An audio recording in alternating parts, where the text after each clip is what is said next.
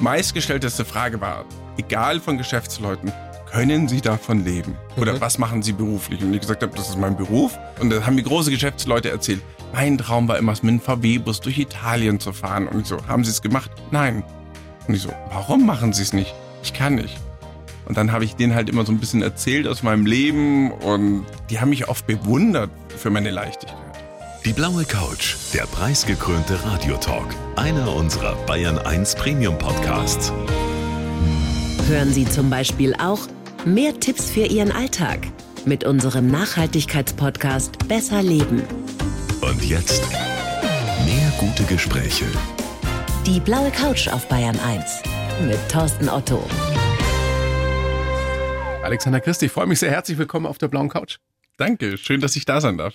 Wir haben schon so ein bisschen vorgeplänkelt. Ich habe schon gemerkt, mit dir kann man sich sehr, sehr gut unterhalten, auch über Gott und die Welt. Du bist ein kleiner Philosoph. Ja, das stimmt. Also, das liebe ich auch in meinem Leben. Wann war denn bei dir oder wann hast du deinen letzten magischen Moment gehabt, Mein letzten magischen Moment. wo du dir gedacht hast, wow, was gerade hier passiert, glaube ich ja nicht.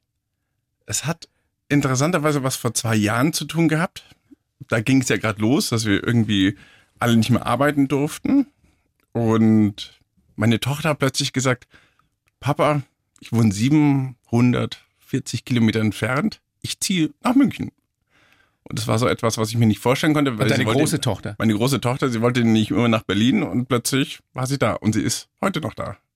Und das hat sie wegen dem Papa gemacht oder weil sie hier einen Job hatte oder was war der Grund? Mm, Der Grund, sie liebt München und habe gesagt, Mai, Berlin ähm, geht ja gerade nichts, also studieren ging ja gerade nicht, also online wollte sie nicht. Und es war dann so ihre große Alternative und wir hatten nie darüber geredet und plötzlich war sie da innerhalb von einer Woche. Ein wunderbarer magischer Moment für Ja. dich. Ein ganz privater Moment. Ja. Äh, apropos Magie, schaust du dir andere Zaubershows an? Oh ja, also Macht ihr das untereinander so? Guckt ihr euch da was ab? Ich schaue natürlich schon sehr, sehr gerne, wie macht es ein Mage Junke in Spanien oder auch ein David Copperfield oder wie hat das früher gemacht. Und ich finde, da kann man schon sehr, sehr viel lernen oder ich kann sehr, sehr viel lernen und einfach auch die Philosophie, wie denkt der Mann überhaupt. Gibt's da die Momente, in denen du als herausragender Magier, Zauberer dir auch nicht erklären kannst, wie der die das macht? Immer seltener. Also ich gebe zu, es gab einen Moment, da ist ein Cadillac von mir erschienen und ich war so überrascht und bin rausgegangen und habe mir sofort wieder ein Ticket gekauft. Bin wieder Copperfield Show, oder was war das? in der Copperfield Show in Las Vegas und habe mich wieder in die erste Reihe gesetzt und jetzt wusste ich ja, was gleich passiert. Konnte natürlich ein bisschen ans Hinschauen und war danach eher noch mehr beeindruckt. Aber meistens weißt du, wie es geht. Meistens, ja. Es ist ja so, ein- so, so ein Ehrenkodex unter euch, ne? dass man da definitiv nicht drüber redet, zumindest nicht mit äh, Menschen außerhalb des magischen Zirkels, oder? sollte man nicht reden. Und mir geht es ja oft gar nicht darum, wie sie es machen, sondern was ist die Idee dahinter. Für mich sind ja die meisten Magier leider so, dass sie einfach die Kunststücke kaufen und sie führen es dann eins zu eins vor, also wie nach der Betriebsanleitung. Und es gibt immer weniger Künstler, die wirklich sich hinsetzen, sich selber überlegen, was könnte ich denn überhaupt zeigen und dann versuchen, das umzusetzen. Und du entwickelst alles selbst. Ne? Ich, wir entwickeln sehr, sehr viel und ich habe natürlich auch Freunde oder Kollegen, die mich dabei unterstützen. Stimmt es, dass es, äh, kann man überhaupt Kunststücke sagen oder wie, wie, wie sagst du selbst? Ich sag meistens Illusionen. Ja, Zaubertricks sicherlich nicht. Zauber ja, Tricks hört sich immer so, so, so Ja. billig an oder so. Ich habe so ein schönes Beispiel. Ich habe ein neues Kunststück und ich dachte immer, dass der Geldschein müsste im Ei erscheinen und der muss auch wirklich drin sein. Und dann habe ich über Copperfield gelernt, es reicht ja, wenn die Leute glauben, dass er da drinnen ist. Also es ist eine Illusion. Stimmt es? Und deswegen die Frage, dass es Illusionen bei dir gibt, die du entwickelt hast, wo der Entwicklungsprozess bis zu einem Jahr gedauert hat. oder länger, also teilweise sogar bis zwei Jahre. Und da tüfteln wir wirklich 200, 300 Prototypen, probieren das immer wieder vorzuführen und bis es dann irgendwann klappt. Liebe Kollegen von mir, die schon bei dir in der Show waren, also im Table Magic Theater in München, die sagen, das Frappierende daran ist, dass man, obwohl man sehr, sehr nah dran ist, nicht sieht, wie es geht. Das ist das große Ziel. Man soll staunen. Aber je näher die Leute dran sind, desto komplizierter ist es doch auch, oder? Für den Magier. Richtig. Also umso näher, umso, umso sauberer darf ich natürlich arbeiten und umso cleverer auch. Was ist das größere Geheimnis? Geschwindigkeit oder Ablenkung? Beides nicht. Was ist es dann? Also wenn ich schnell bin, würden die Leute es mitkriegen, dass ich schnell bin. Wenn ich sage, guck nach rechts und es passiert links, dann sagst du, ich habe ja nicht hingeschaut. Aha. Und ich glaube, den, den Moment dorthin zu ziehen, wo es passiert. Und ich will es mit meinen Augen wirklich gesehen haben und dann trotzdem nicht wissen, wie er es gemacht hat. Und das ist auch die größte Freude für dich. Ja. Man sollte dich jetzt sehen, wie du schmunzelst. Du lachst richtig. Wieso lachst du jetzt so? Weil du dich so freust darüber? Ich liebe es, wenn, wenn die Leute einfach selber ich mal vier Münzen in der Hand haben. Sie nehmen selber die Münze raus, geben sie mir in die Hand und nach einer kurzen Zeit sind wieder vier Münzen in ihrer eigenen Hand drin. Da sagen die, und in der heutigen Zeit können die Leute nicht mehr staunen. Sie, man staunt nicht mehr, wie ein Handy funktioniert und Wie suchst du dir die Leute aus, die du auf die Bühne holst oder die du noch näher ranholst? Müssen die was Spezielles haben? Müssen die die, die besondere Fähigkeit zum Staunen haben? also ich habe Oder besonders doof Ich sein? gebe mal zu, ich habe ein bisschen über Besonders schlau? Körpersprache natürlich alles gelernt. Aha. Und ich suche mir natürlich ganz bestimmte ähm, Typen schon raus. Also eher, sag ich mal, Männer mit einem breiteren Gesicht anstatt einem schmalen Gesicht. Die sind meistens auch ein bisschen lustiger, die Augenbrauen ein bisschen weiter oben, sind offenere Menschen. Daran kann ich schon, also danach suche ich schon so ein bisschen. Und das klappt dann auch meistens. Kommt es auch mal vor, dass ein, eine Illusion überhaupt nicht hinhaut? Und wie gehst du dann damit um? Meistens lache ich und sag, dass ich auch noch ein Mensch bin. ich glaube, ich lache deswegen, weil ich mir denke, hm, stimmt's überhaupt? Oder bin ich doch ein Magier? Bin ich doch Harry Potter. Ja, auf der Bühne bin ich schon immer jemand ein bisschen anderes wie privat. Dieses ähm, Magic, Table Magic Theater gibt's ja jetzt seit 15 Jahren. Ähm, hättest du damals auch nur annähernd vermutet, dass das so eine Erfolgsgeschichte wird? Gehofft habe ich's. Alle haben gesagt, ich soll es nicht machen. Und so nach sieben Jahren habe ich gewusst, es hat sieben Jahre gedauert, bis es wirklich so war, dass ich gesagt habe, jetzt weiß ich, dass es funktioniert. Das ist wie so ein kleines Amphitheater, ne? Also du besitzt eben relativ nah dran, es geht relativ steil hoch und in der Mitte ist ein Tisch und da zauberst du. Richtig. Gibt's auch was zu trinken, zu essen? Also für, für diejenigen, die sagen, zwei Stunden zaubern tue ich mir nicht an, aber wenn ich dabei was trinken kann. Nee, also es gibt, es sind Getränke sogar sind ähm, nicht erlaubt im Theater. Okay. Gibt es davor. Damit die Leute sich konzentrieren können. dass sie wirklich konzentrieren können. Und nach einer Stunde machen wir eine Pause. Und da kann man mal Nachbarn fragen, und hast du es verstanden, wie er es macht? Nö, ah, gut, dann geht's mir auch so. Und die Leute, am Anfang, ja, die Frage kommt häufig. Danach versteht jeder, warum es keine Getränke gibt. Das ist das kleine Taschenformat sozusagen. Und dann hast du jetzt aber auch das Theater Cristelli. Das ist ein großes Zauberzelt, das du eröffnet hast während der Pandemie. Das heißt, du konntest es eigentlich nicht eröffnen. Richtig. Und hast jetzt gerade erst damit angefangen letztendlich, ne? Richtig. Und so groß ist es auch nicht. Es sind nur zwölf Reihen. Ich würde sagen, in der, in der Olympiahalle oder in den anderen Theatern, zwölfte Reihe, das ist ja immer noch Kategorie 1. Das ist bei uns schon die letzte Reihe. Also man sieht immer gut. Man sieht immer gut. Also das ist mir immer wichtig, dass man einen einen Rubiks Würfel und dass man die Illusionen wirklich wieder mal aus nächster Nähe sehen kann und nicht irgendwie über eine Leinwand oder sowas. Thematisch geht es darum, äh, was wäre, wenn Zeitreisen wirklich möglich wären. Richtig. Und du beweist das sozusagen. Ich versuche an dem Abend zu beweisen, dass es möglich ist und mache mit den Menschen natürlich auch eine Reise in die Vergangenheit, in ihre Kindheit. Und wir versuchen herauszufinden, was unsere Herzenswünsche sind, was wir uns eigentlich wirklich gewünscht haben, wo wir klein waren. Und ja, so ein bisschen als Thema verarbeitet. Immer mittwochs bis Sonntag? Eine Vorstellung oder zwei? Ähm, jeden Tag eine Vorstellung. Mittwoch, Abends, Donnerstag im Table Magic Theater, Freitag, Samstag im Cristelli und Sonntag immer abwechselnd. Du hast mir vorhin erzählt im Vorgespräch, dass du 250 Vorstellungen gibst im Jahr. Gibt es manchmal die Momente, in denen du dich nicht mehr auskennst? Oder wo du wirklich sagst, jetzt, jetzt werde ich verrückt? Oder vielleicht sogar, jetzt kann ich wirklich zaubern? Da ich hier so viel zaubern darf und die Menschen natürlich immer begeistert sind, ist es so selbstverständlich geworden. Es ist dann eher interessant, wenn mal wieder was nicht so funktioniert oder wenn die Leute, du hast die erste Show, die war so richtig gut, die Leute haben gejubelt und du gehst dann gleich in die zweite Show hinein und du kommst aber aus dieser Stimmung von diesem alle sind schon begeistert und man darf natürlich alle das Publikum immer unten abholen und erstmal einladen. Es dauert ja auch mal so ein bisschen 20 Minuten, bis die Gäste warm werden, bis sie sich dann auch darauf einlassen, auf diesen Zauber. Ja, und du denkst, was ist denn los? Ach, neue Vorstellung. dann kriegt die Pausen gar nicht mit. Okay. Was ist die schönste Reaktion, die du kriegst, die du dir wünschst auch am Ende einer, einer Vorführung? Dass jemand sagt, hä? Dieses klassische Das ist- Staunen. Das ist das klassische Staunen und das machen natürlich gerne Kinder, sagen das natürlich gerne laut und erstaunlicherweise ältere Omas. Ja, Omas können noch staunen. Die können Von staunen, die Omas und von Kindern laut. können wir was lernen. Ja. Wie Erwachsene. Könntest du mich spontan hier zum Staunen bringen? Mm, Nein, ich glaube nicht, weil ich ich habe für mich beschlossen, dass ich außerhalb meines Theaters nicht mehr zaubere. Okay. Also auch wenn große Firmen sagen, kommen Sie dort und dorthin, wir machen alles, dann sage ich danke fürs Angebot und kommen Sie in mein Theater. Ich werde auch nicht im Foyer das Egal, wie viel Geld die dir bieten. Richtig. Ist schon viel geboten worden und ich habe es nicht getan. Wow, das ehrt dich sehr. Weil du einfach sagst, dann wird's nicht so, wie ich es mir vorstelle. Und weil ja, und weil ich meistens ja meine Gäste schon habe oder meine Tickets schon verkauft habe. Und ich bin auch in Las Vegas schon eingeladen gewesen und da wurde mein Theater nachgebaut. Und habe gesagt, Herr Christ, da müssen Sie jetzt unbedingt zaubern. David Copperfield hat das nachbauen lassen, ne? Ja, die, die Vereinigung von David Copperfield, also der, also nicht er persönlich, aber die, die machen eben jedes Jahr so einen ganz großen Kongress und da haben sie es nachgebaut. Und du bist trotzdem nicht hingefahren. Ich war dort, Ja. habe es mir angeschaut, ich habe es genossen und ich wollte aber nicht arbeiten. Warum? Wäre Weil- eine große Ehre gewesen. Es ist noch eine größere Ehre, wenn man im Publikum sitzt und wird danach nur geehrt.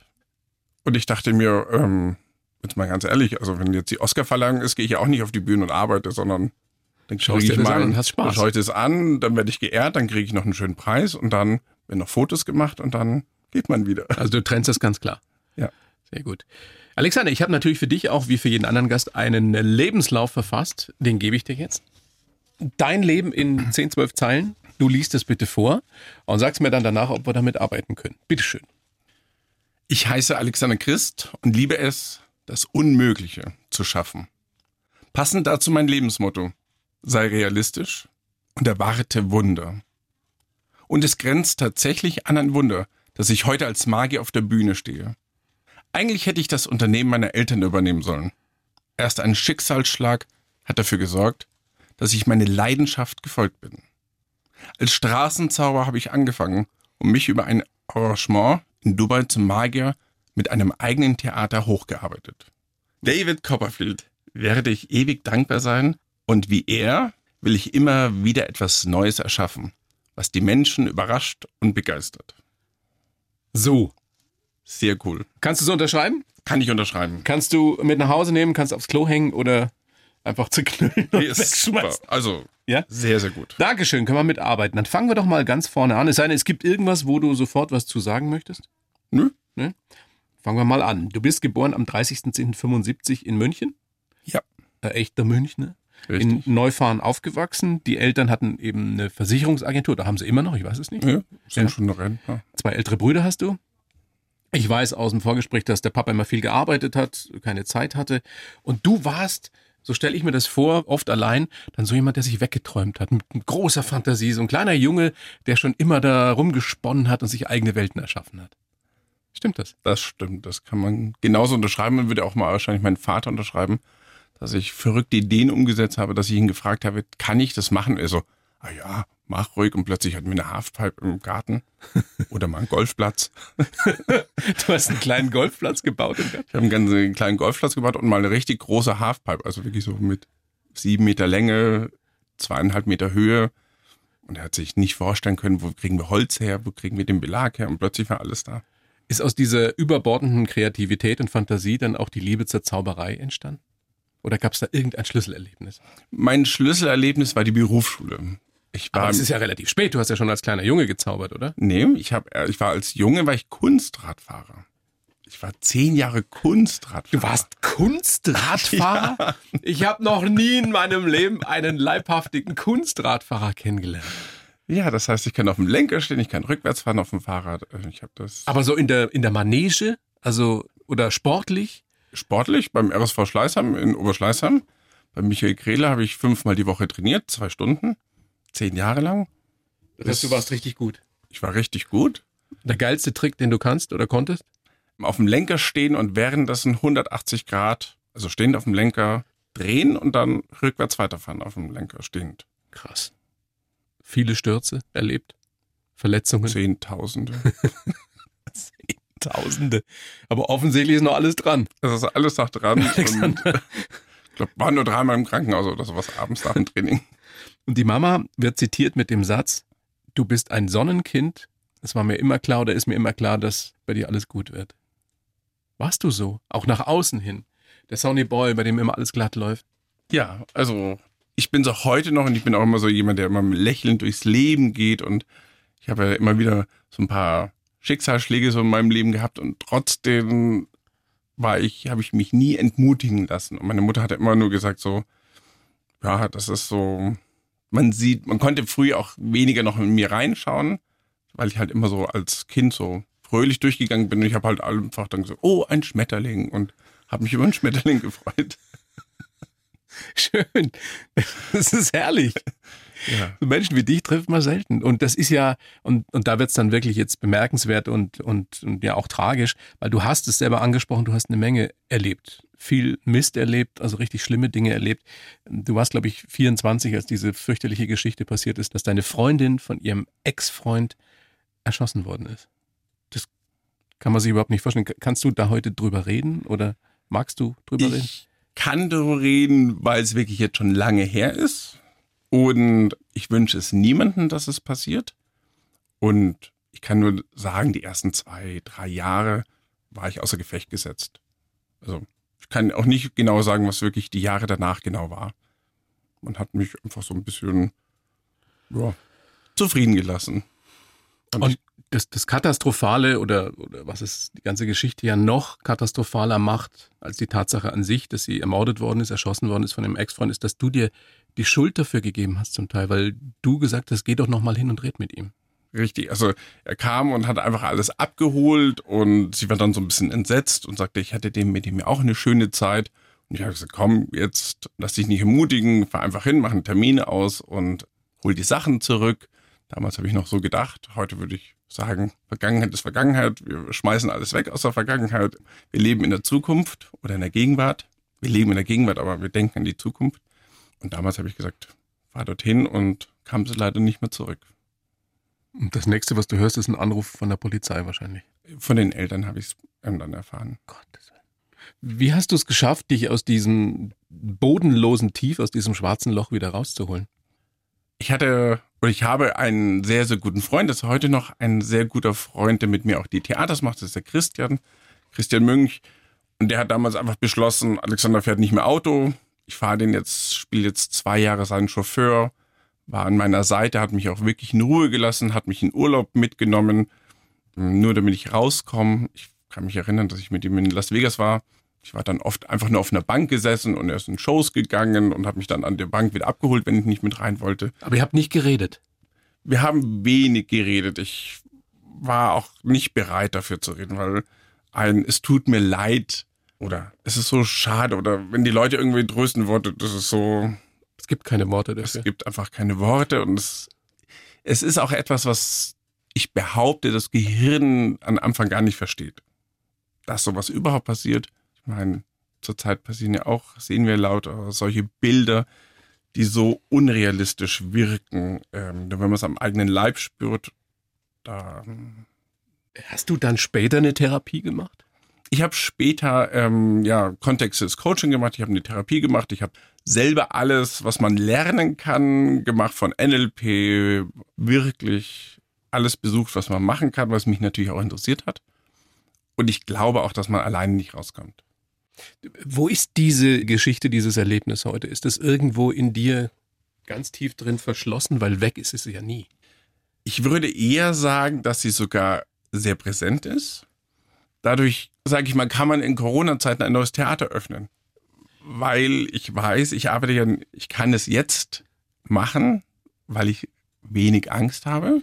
Dieses Erlebnis hat dazu geführt tatsächlich, dass du vor wenig bis nichts mehr Angst hast, weil du das sozusagen das Schlimmste schon erlebt hast, was passieren kann. Und ich sehe das immer so als, als positives Ding. Also ich arbeite ja immer noch sehr, sehr viel und ich denke, dass ich sogar sehr verantwortungsbewusst bin. Nur die Angst, so, ach, was werden die sagen und wird es gut gehen und diesen jenes. Nein, wir fangen mal an und wir werden alles dafür tun, dass es wieder gut wird. Darf ich dich fragen, hat Ja. es dazu auch geführt, dass du, dass du selbst keine Angst mehr vom Tod hast? Oder, oder vielleicht sogar mehr Angst vom Tod? Angst würde ich jetzt nicht sagen. Also ich habe immer noch Respekt davor. Und wenn ich einen Tag wieder mal so richtig vergeude, ich sage jetzt mal, es gibt diese berühmten Momente, wo man eine Chipstüte hat und vorm Fernseher sitzt und Oh, herrlich. man kann sie einfach nicht ausschalten, dass ich mir dann denke, wow, das war jetzt wirklich ein verschwendeter Tag. Aber Hätte das es- ist doch auch mal schön, oder? für mich ist es, das ist diese Flucht, dieses Betäuben. Wenn der Fernseher mal acht, neun Stunden gelaufen ist, Okay. ähm, das ist für mich dieses Betäuben, wo ich gerne nicht mehr hin möchte. Ich würde sagen, ich trinke auch viel, viel weniger Alkohol wie früher.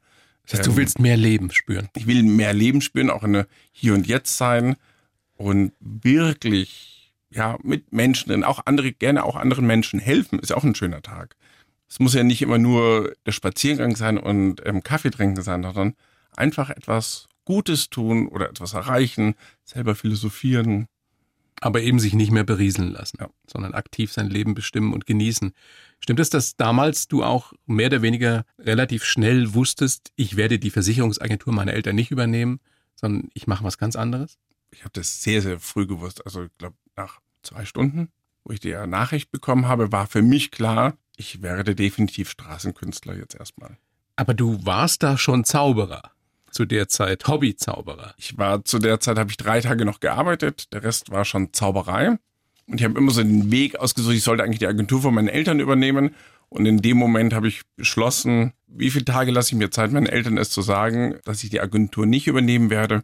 Ich glaube, es hat keine vier, fünf Tage gedauert, dann habe ich es ihnen schon gesagt. Weil du da wusstest, ich will meiner Leidenschaft folgen. Ich will was aus meinem Leben machen. Ich will die Zeit nutzen, die mir bleibt. Und man weiß ja nie, wie lange es geht. Ne? Richtig. Und es war auch so, dass man jetzt ja niemand mehr was sagen konnte.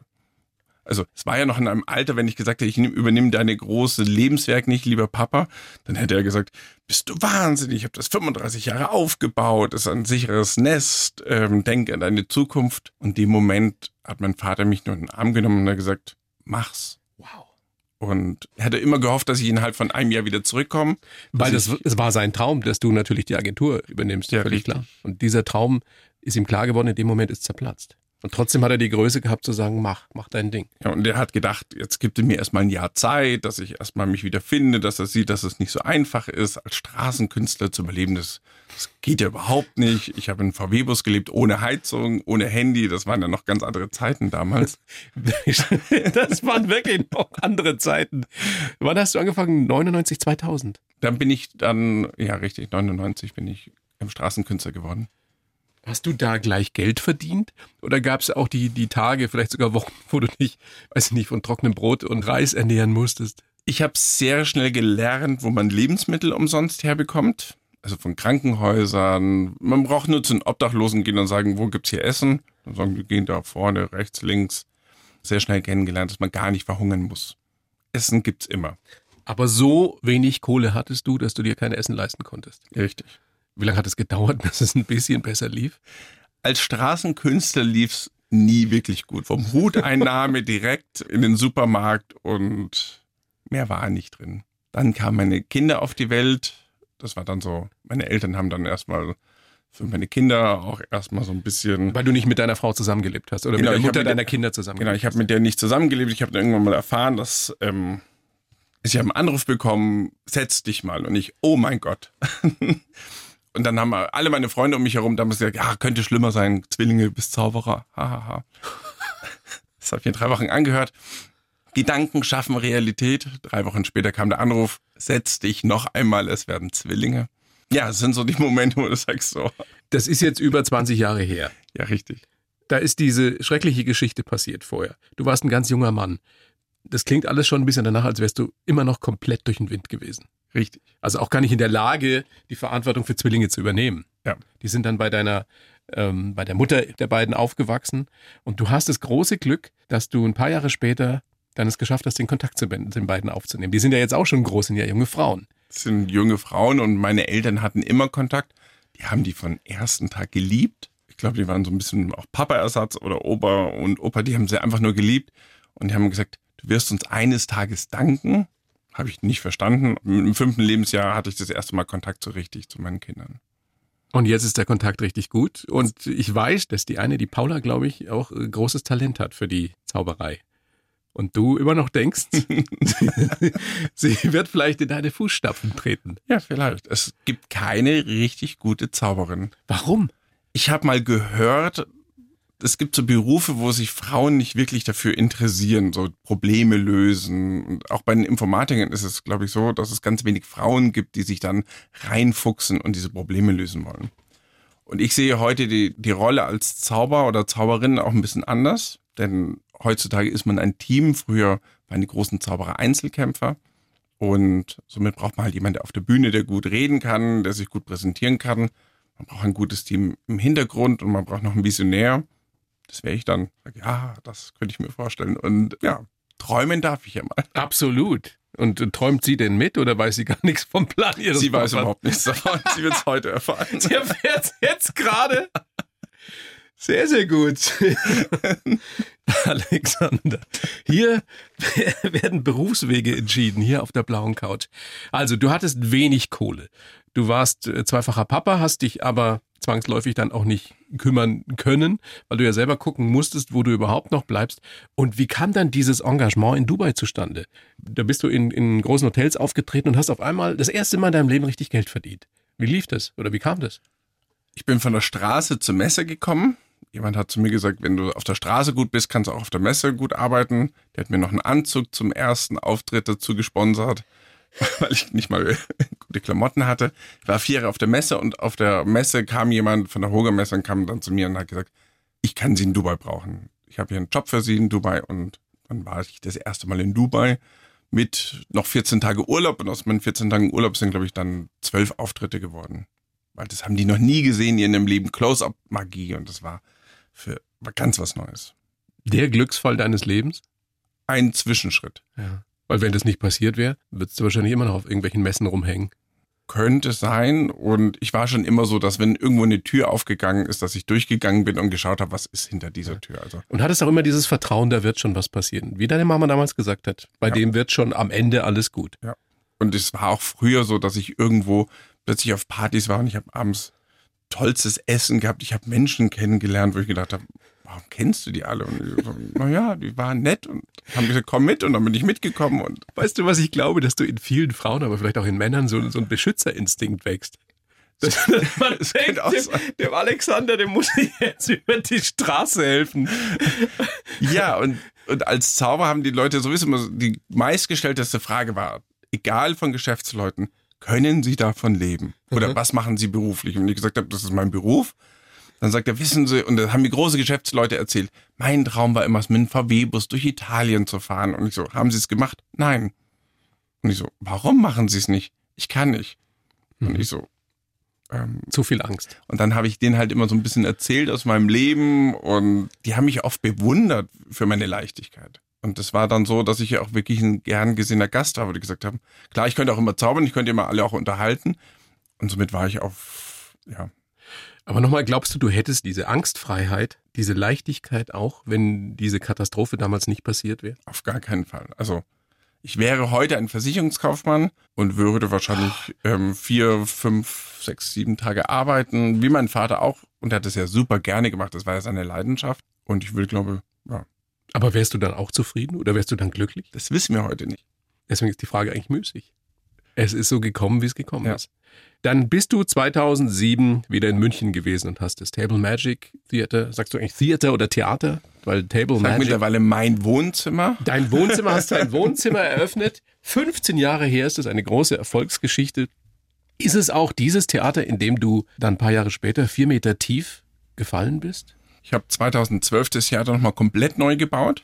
Und bei dem Umbau bin ich dann, ja, genau, diese fünf Meter runtergefallen. Fünf Meter. Fünf Meter, also von ganz oben bis ganz runter. Also Denkt man da in dem Moment was? Oder geht das zu schnell? ich habe es mitbekommen und da ich ja in meinem Leben schon oft gefallen bin, war das in dem Moment überhaupt nicht schlimm. Erst wo ich unten angekommen bin, habe ich mitbekommen, dass es wirklich schlimm ist, dass ich meinen Arm nicht mehr bewegen kann und habe nur geschrien, dass ich jetzt einen Krankenwagen brauche. Aber du hast während des Falls fünf Meter tief gedacht, naja, ich kenne das ja vom Kunstradfahren. Ja. Ehrlich? Man fällt ja nicht fünf Meter gerade runter, sondern kommt ja immer wieder eine Stufe. Nach jedem Meter kommt ja wieder so eine, ist ja eine Tribüne. Okay, also du bist die Tribüne runtergefallen. man fällt die Tribüne runter, also es ist immer nach ein Meter, wieder ein Meter, wieder ein Meter. Also man fällt immer wieder diesen, diese Stufen runter. Und irgendwann hat's geknackst oder mehrfach geknackst. Dein Arm war so kaputt, der rechte, der linke? Sieht man da noch, sieht man da noch was? Ein bisschen, ja, so ein bisschen Narben und Ja. Nicht so. 15 Prozent Ja. Einschränkung. Aber die Ärzte haben gesagt, du wirst nie wieder zaubern können. Was hast du in dem Moment gedacht? Meine ersten 14 Tage habe ich gedacht, ich bin so doof, ich bin so blöd, ich bin der dümmste Mensch aller Zeiten. Ich hatte gerade 500.000 Euro Geld aufgenommen ähm, für den Umbau und dachte, mein Leben ist vorbei und wie soll ich es den anderen erklären? Aber die haben das klipp und klar so gesagt, du wirst nie wieder In der zaubern ersten können. Nacht haben sie gesagt, ich werde nie wieder zaubern können. Das war meine erste Frage. Wie schlimm ist es? Kann ich wieder zaubern? Und der Arzt in der Nacht hat gesagt, nie wieder. Wann hast du angefangen, wieder dran zu glauben, dass du doch wieder zaubern kannst? Es ist relativ früh passiert. Da kam ein verrückter Arzt zu mir rein, hat gesagt, ich habe ein, eine OP erfunden, ich habe aber keine Zeit, wir haben tolle Schmerzmittel, ich komme wieder und dann war er der weg. Das war der erste Hoffnungsschimmer. Und das war der Herr Professor Dr. Mutschler in der Nussbaumklinik. Der große Professor hat gehört, ein, ein Zauberer liegt im Krankenhaus, hat von dem Bruch gehört, war aber unterwegs schon wieder und hat gesagt, ich komme in der Woche wieder und mach das. Hast du jemals den blöden Witz gehört, dann äh, zauber doch selber deinen Arm wieder ganz. Und so ein typischer Arztwitz. Na gut, egal. Ja, ja, und ich habe ja fast ein Jahr da fast in diesem Krankenhaus verbracht. Boah. Und der hat es wirklich wieder hinbekommen. Der hat den, äh, ich war dann in diesem, mit 50 anderen Ärzten, hat er den anderen Ärzten dann gezeigt, wie diese OP funktioniert. Das war ja ein, ein Schau-OP. Im Was war da alles kaputt? Endeffekt habe ich einen richtigen Trümmerbruch gehabt. Also alles, was am Ellenbogen ist, war nicht mehr vorhanden. Und er hat gesagt, das kriegt man wieder hin. Und er hat gesagt, seine besten Freunde sind früher nach Pfarrkirchen gegangen ins Krankenhaus, weil da gibt's die besseren Motorradunfälle. Also es sind schon Freaks, die dann sowas wieder zusammenbauen und sagen, Der hat es wirklich geschafft. Wie lange hat es gedauert, bis du den Arm wieder so bewegen konntest? ein Jahr. Also wirklich ein Jahr hat's gedauert. Jeden Und du hast Tag. wahrscheinlich auch geübt wie ein Wahnsinniger und trainiert wie ein Ich Bekloppter. habe jeden Tag eine Stunde Physiotherapie gehabt, jeden Werktag und habe mir jemand extra eingestellt, der nur mit mir geübt hat. Also jeden Tag zaubernd geübt. Das Unmögliche schaffen. Ja, An Wunder glauben. auf jeden Fall. Also Apropos Wunder und apropos unmöglich. Stimmt es, dass du, dass du Menschen wirklich lesen kannst? Also, dass du wirklich hinter die Fassade gucken kannst? Weil es ja einfach auch Berufsgeheimnis ist sozusagen, dass du das kannst. ich glaube, viele Menschen sind immer wieder verwundert, wenn ich ihnen über ihnen etwas erzähle. Dass ich viel mehr weiß, als sie sich vorstellen können. Nach kurzer Zeit. Nach ganz kurzer Zeit. Was kannst du dir nach dieser halben Stunde, was kannst du äh, mir über mich erzählen? dazu würde ich dir natürlich, also ich stelle natürlich ganz andere Fragen dazu. Ich schaue natürlich, wie bewegst du dich bei diesen Fragen und wie reagierst du. Also wenn ich jetzt jemand nur von, also jetzt am Nebentisch beobachte, kriege ich gar nichts mit. Aber wir sitzen uns ja jetzt gegenüber. Schon eine halbe Stunde. Richtig. Ich gebe nur zu, dass ich jetzt nicht anfange zu schauen, oh, wie, wie bewegt er sich, was ist er für ein Typ Okay. und sonst. Weil ich, du auf dich konzentriert bist. Jetzt gerade im Moment bin ich auf mich konzentriert und die Geschichte ist, ich mache es nur, wenn ich eine Absicht habe. Also es ist nicht, es läuft nicht zwangsläufig so ein, so ein Programm in dir ab, dass du Menschen scannst, sondern nur, wenn du etwas willst. oder wenn ich in einer Zaubershow, dann beobachte ich mein Publikum. Und wenn ich natürlich etwas mitbekomme, wie Menschen reagieren, dann hole ich die natürlich auch viel lieber auf die Bühne. Mhm. Und dann kann ich natürlich sagen, ach, ich sehe schon, sie reisen sehr gerne und ähm, oder ich sage, sie haben ein Pferd, dann wissen sie, dass ich ein Pferd habe? Und dann denke ich mir, naja, man könnte es an den Schuhen sehen. Und es gibt ja ganz, oder am Schlüsselanhänger und man sucht natürlich auch so ein bisschen danach. Und die Leute sind dann immer total beeindruckt, dass man sowas weiß. Nur sowas wie jetzt der Mentalist, wie wir es aus Ja, dem ja. Fernsehen kennen, das gibt's einfach nicht. Also es kann wirklich niemand. Es ist eine besondere Beobachtungsgabe. Dass dir Richtig. Kleinigkeiten auffallen, die andere oder die wir anderen nicht sehen würden. Das ist auch etwas, was dich wahrscheinlich mit jemand wie David Copperfield verbindet, oder? Das braucht ihr schon alle, ihr Supermagier. Richtig. Also wir suchen unseren eigenen Vorteil für die Show. Würde ich jetzt nicht sagen. Aber im richtigen Leben hilft das nicht. Also du hast ja dann schon eine besondere Menschenkenntnis auch. Im richtigen Leben, wenn ich zum Beispiel jetzt, ein schönes Beispiel, ich wollte zu meiner Vermieterin gehen und wollte unbedingt diese Wohnung haben, sage ich, welche Position bin ich denn? Sagt sie, Platz 44. Und dann schaffe ich es, auf Platz 2 zu kommen. Wie machst du meiner besonderen Fähigkeit. Ja, wie machst du es? Bei ihr habe ich festgestellt, dass ihr Geld nicht wichtig ist. Und dann habe ich einfach eine schöne Frage gestellt und sie war so beeindruckt von der Frage und die war einfach nur, was müsste ich tun, damit ich die Wohnung bekomme? Und sie war über die Wohnung, also sie war über diese Frage, also es war eine ältere Dame, ich liebe sie heute noch und sie sagt sie, das weiß ich doch nicht. Und sage ich, naja, wenn Sie es nicht wissen, wer soll es denn sonst wissen? Und es hat sie so beschäftigt, also dieses kleine Spiel, dass sie gesagt hat, der junge Mann ist aber mal aufmerksam. Das ist doch schön. War die schon mal in einer deiner Shows? Seitdem sehr, sehr häufig. sie hatte gesagt, sie wollte keinen Zauberer haben, gesagt, kann dir überhaupt seine Miete bezahlen? Heute sind wir gute Freunde. Aber sie hat es wirklich Sehr so beeindruckt. Das ist so dieses, auch Menschen einfach die richtige Frage zu stellen. Es muss ja nicht die Antwort sein, sondern oft ist es vielleicht die Frage. Also es hat viel auch mit Intuition zu tun. Ja. Dem Beobachten von Kleinigkeiten. Mit was noch? Was ist die große Kunst? Die große Kunst ist es für mich immer, mein Ziel zu wissen. Was, was will ich wirklich erreichen? Und ähm, das ist auch auf der Bühne ganz, ganz Das heißt wichtig. ganz konkret? Das heißt, wenn ich jetzt zum Beispiel, ich spiele ja so Lotto und ich stelle ja, und diese Frage, was ist mein Herzenswunsch? Ich glaube, ich habe diese Frage 26 Mal verändert in der Show, um die richtige Frage herauszufinden. Am Anfang hieß die Frage nur, was würden Sie tun, wenn Sie eine Million Euro gewinnen? Weil wir spielen ja Lotto. Und dann kam aber immer Weltreise, Haus und alles, also Pillepalle Antworten. Und mit Herzenswünsche verbindet halt jeder wieder was anderes. Der eine verbindet Gesundheit, der andere verbindet ein schönes Abendessen, 50 Paar gleiche Socken. Und ich fand es interessant, über diese Fragen das herauszufinden und dann halt Leute auch dorthin zu bekommen, dass sie wirklich darüber anfangen. Also nicht, dass ich sage, okay, das war's jetzt, sondern dass sie auch noch Tage später sich darüber Gedanken machen, was wünsche ich mir eigentlich? Also sie wirklich anzuregen Wirklich Zu überraschen? anzuregen. und etwas zu bewirken, vielleicht sogar in ihnen. Richtig. Also wesentlich mehr als nur zu unterhalten. Richtig, also das ist so mein ganz, ganz großes Ziel, dass die Menschen nachhaltig rausgehen und sagen, ich, ich weiß gar nicht, ich fühle mich immer heute immer noch so toll und ich war gestern bei diesem Zauberer und, und ich habe auch wirklich zwei, drei Leute, die haben ein Café, eine, einer hat ein Café eröffnet, der andere hat seine Firma verkauft, ist auf eine Segeltour gegangen. Ein Wirt ist mal drei Monate auf Weltreise gegangen nach dieser Show, also aus dem Table Magic Theater, weil er so inspiriert war und hat gesagt, wenn Sie das können, dann kann ich es doch auch. Großartig. Man kann dich sehen, jetzt wieder, Gott sei Dank, immer mittwochs bis sonntags. Wahlweise im Table Magic Theater oder im Theater Christelli. Richtig. Immer in der Abendvorstellung. Geht los wann? 1930. 1930. Und Karten gibt's. Hast du eine Website? Sag's Unter www.christ-live.de. Sehr schön. Letzte Frage an dich, Alexander. Wenn ich eine gute Fee wäre, ich weiß, schwer vorstellbar, aber angenommen, ich wäre es und äh, könnte dir den Wunsch erfüllen, dass du, dass du wirklich zaubern kannst. Würdest du es gerne können? Ja. Was wäre das Erste, was du zaubern würdest? Ich glaube, ich würde dann aufhören zu zaubern. Besser wird's nicht. Alexander, ich danke dir sehr für den Auftritt auf der blauen Couch. Wünsche dir ganz viel Gesundheit, können wir alle gerade immer noch brauchen und viel Erfolg. Danke. Und ansonsten äh, viel Erfolg auch dabei, deine, deine große Tochter zu überreden, dass sie in die Zauberei einsteigt. Vielleicht kommt auch die zweite Tochter noch Oder auf die Idee. Ja, ja, Wer weiß. weiß das schon. Alexander, alles Gute. Danke. Und vielen Dank. Die Bayern 1 Premium Podcasts. Zu jeder Zeit, an jedem Ort. In der ARD Audiothek und auf bayern1.de. Bayern 1 gehört ins Leben.